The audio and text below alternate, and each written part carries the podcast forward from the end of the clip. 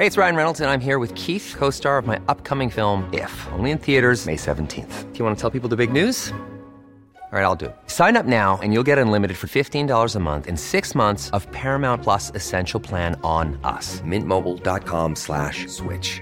Upfront payment of $45 equivalent to $15 per month. Unlimited over 40 gigabytes per month. Face lower speeds. Videos at 480p. Active Mint customers by 531.24 get six months of Paramount Plus Essential Plan. Auto renews after six months. Offer ends May 31st, 2024. Separate Paramount Plus registration required. Terms and conditions apply if rated PG. Ryan Reynolds here from Mint Mobile. With the price of just about everything going up during inflation, we thought we'd bring our prices down. So to help us, we brought in a reverse auctioneer, which is apparently a thing.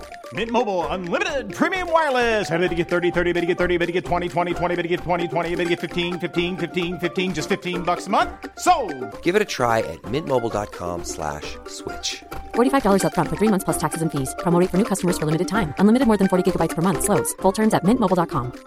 Hiring for your small business? If you're not looking for professionals on LinkedIn, you're looking in the wrong place. That's like looking for your car keys in a fish tank.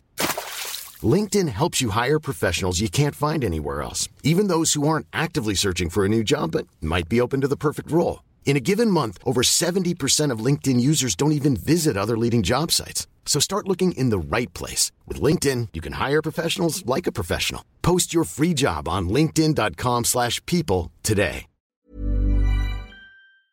Savez-vous comment dit-on 13 victoires en 16 Grands Prix en japonais? Je n'en ai pas la moindre idée. Mais il n'y avait pas besoin de parler la langue à Suzuka pour comprendre comment Verstappen a repris son rythme de croisière, puisqu'il a dominé de bout en bout le week-end au Japon.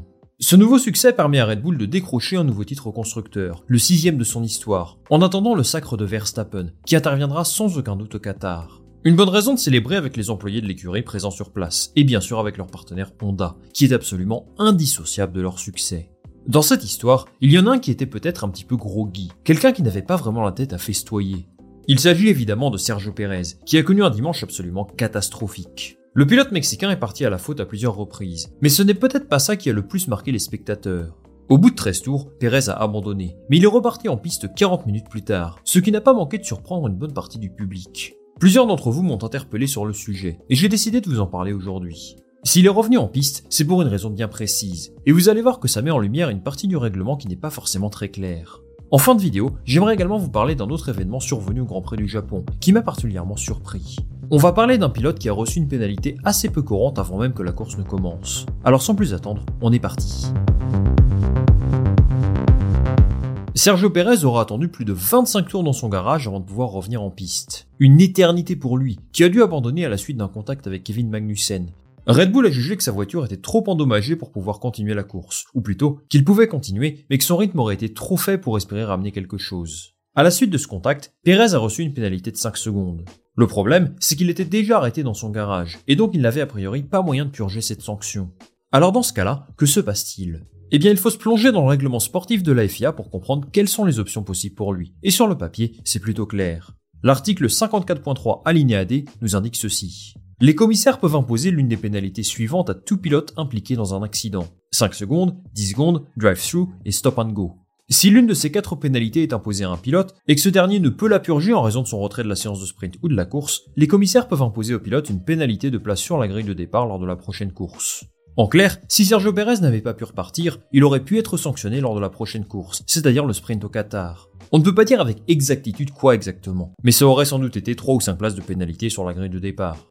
En fait, le mot important dans cette histoire, c'est peuvent. Les commissaires peuvent imposer au pilote une pénalité, c'est-à-dire qu'il n'y a ici aucune notion d'obligation. C'est donc au bon vouloir des commissaires. En fonction de la situation, ils choisiront d'appliquer ou non une pénalité pour le pilote. Si Sergio Perez a attendu aussi longtemps dans son garage, c'est sans doute parce que Red Bull évaluait la probabilité qu'il soit sanctionné au prochain Grand Prix.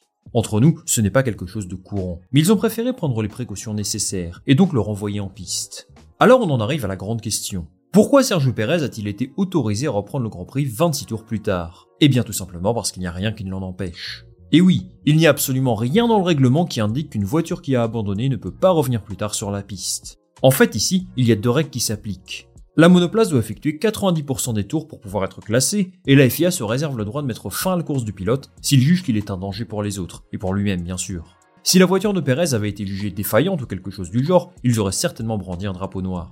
Avant de l'envoyer en piste, Red Bull a contacté la FIA pour s'assurer qu'ils étaient autorisés à le faire. Après avoir reçu le feu vert, Perez est donc allé purger sa pénalité avant d'abandonner la voiture pour de bon. Ce genre de situation est très rare en Formule 1. Ça n'arrive presque jamais, parce qu'il n'y a pas vraiment d'intérêt pour les écuries de le faire en général. Mais dans le cas de Perez, on comprend les motivations de son écurie. Au moins, il est sûr de partir à la bonne place au Qatar. Bon, ce qu'il s'est passé ce week-end soulève un problème intéressant, quelque chose qui nous expose finalement certaines limites du règlement de la FIA. La question à se poser est plutôt simple. Une pénalité est-elle juste si elle est effectuée à un moment qui n'a aucune conséquence sur la course du pilote? Et oui, si Sergio Perez a reçu une pénalité de 5 secondes, c'est parce qu'il le méritait. Certains diront d'ailleurs que c'était complètement insuffisant vu comme ça a ruiné le dimanche de Magnussen. Il termine dernier vraiment à cause de ça. il n'a certainement pas dû apprécier de voir celui qui l'a percuté venir purger sa pénalité en mode essai libre en plein milieu du Grand Prix. Pire que ça, il ne va finalement recevoir aucune pénalité réelle pour cette manœuvre, et je trouve ça assez surprenant. Dans cette situation, Red Bull a fait le bon choix. Ils ont su exploiter une faille du règlement, et c'était effectivement la chose qu'ils devaient faire pour s'éviter des complications au Qatar. Aujourd'hui, je pense que c'est davantage la FIA qu'il faut blâmer. Que quelque chose comme ça arrive, ça montre que le règlement est tout simplement incomplet, ou pas suffisamment clair. Malheureusement, ça dure depuis trop longtemps. Je me souviens par exemple de Schumacher qui reprend sa place sur la grille en 2005 en Turquie, après avoir abandonné, histoire de s'éviter une pénalité pour le Grand Prix suivant. Pour éviter que ça se reproduise, la FIA doit faire évoluer son règlement. S'ils ne l'ont pas encore fait, c'est parce qu'il n'y a pas de solution facile selon eux. On pourrait peut-être interdire à une voiture qui a abandonné de reprendre la course, tout simplement. Mais bon, difficile de juger si ça résoudrait tous les problèmes. N'hésitez pas à me dire en commentaire si vous avez une solution pour aider la FIA. En tout cas, il va falloir apporter quelques changements, ça c'est sûr. Allez, avant de se quitter, j'aimerais revenir sur l'autre grande déception de ce week-end à Suzuka, Logan Sargent. Le pilote américain a peut-être connu son pire Grand Prix depuis qu'il a débarqué en Formule 1. Son accident en qualification a donné de sacrés mots de tête à son écurie, qui a sans doute dû passer une nuit blanche à réparer sa voiture. J'espère qu'ils reçoivent des bonus dans ces cas-là, parce que ça n'a pas dû être un travail facile. Sargent devait donc partir 20ème sur la grille, mais les dégâts observés sur sa voiture l'ont obligé à partir de la pit lane. Mais en plus de ça, il a reçu une pénalité de 10 secondes avant même que la course ne commence, et je trouve que c'est vraiment intéressant de vous en parler, parce que c'est un cas assez rare en Formule 1. La FIA a estimé que son écurie a utilisé une troisième voiture, ce qui est évidemment répréhensible. Alors vous allez me dire, mais comment est-ce possible? La voiture était-elle tellement endommagée qu'ils ont dû rapatrier en urgence une troisième monoplace d'Angleterre? Non, pas exactement. En fait, son écurie a dû utiliser un châssis de rechange pour qu'elle soit prête à temps le dimanche. Sauf que lorsque les qualifications se terminent, on rentre dans ce qu'on appelle un régime de parc fermé. Et je pense que vous savez ce que c'est. Pour faire très simple, les changements autorisés sur la monoplace au régime de parc fermé sont très limités et particulièrement stricts. Seuls quelques ingénieurs et mécaniciens sont autorisés à travailler sur la voiture, et la FIA s'assure que les changements apportés respectent le règlement. Forcément, lorsqu'une voiture est aussi endommagée que celle de Sargent, les commissaires sont plus souples. Ils autorisent beaucoup plus de choses. Mais la voiture était tellement mal en point qu'ils ont choisi d'apporter quelques modifications qui ne rentrent pas dans ce qui est normalement autorisé. Ce qui obligeait donc Logan Sargent à partir de la pit lane. Mais en plus de ça, les commissaires ont estimé que le travail réalisé sur le châssis de rechange avait altéré la voiture au point qu'on ne pouvait plus la considérer comme identique à celle utilisée en qualification. Alors je ne travaille pas chez Williams, donc je ne pourrais pas vous dire avec exactitude quels éléments ils ont changé. Mais on peut soupçonner qu'il s'agit avant tout d'un problème administratif plus qu'autre chose, ou plutôt un problème de timing. En fait, Williams a commencé à travailler sur le nouveau châssis avant même que la FIA déclare la voiture de Sargent comme inutilisable. Le règlement stipule que certains éléments de rechange, la cellule de survie notamment, doivent utiliser des pièces déjà existantes, principalement des éléments internes.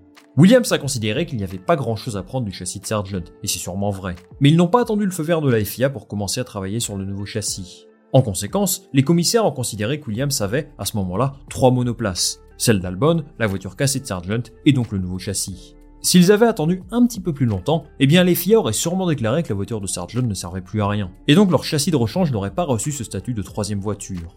Williams aurait pu choisir de patienter. Mais est-ce que la monoplace aurait été prête à temps? Peut-être pas, et c'est sans doute ce qui les a amenés à prendre cette décision. Ça n'a pas aidé Logan Sargent, qui en plus de ça a connu un Grand Prix particulièrement compliqué.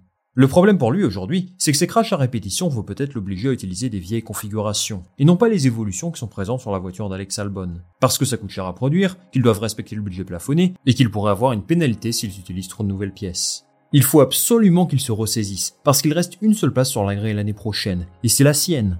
Son patron le défend bec et ongle depuis le début de la saison, mais avec un Liam Lawson ou un Felipe Drugovic disponible sur le marché, eh bien ça pourrait compromettre ses chances d'évoluer en Formule 1 la saison prochaine. On attend un rebond dès le Qatar, mais vu qu'il va devoir rouler avec des vieux composants, eh bien la tâche s'annonce ardue. Merci beaucoup les amis d'être restés jusqu'au bout de cette vidéo. Dites-moi en commentaire ce que vous avez pensé de la pénalité de Sergio Perez, et si vous avez une idée pour faire évoluer le règlement de la FIA, et n'hésitez pas aussi si vous avez un petit mot sur les performances de Logan Sargent, parce qu'il risque bien de perdre son siège en Formule 1. Moi je lirai tout ça avec attention. Comme d'habitude, je vous invite à liker cette vidéo si elle vous a plu, à la partager autour de vous et bien sûr à vous abonner. Ça m'aide énormément pour vous proposer toujours plus de contenu. On va se retrouver très vite pour une nouvelle vidéo. Salut à la prochaine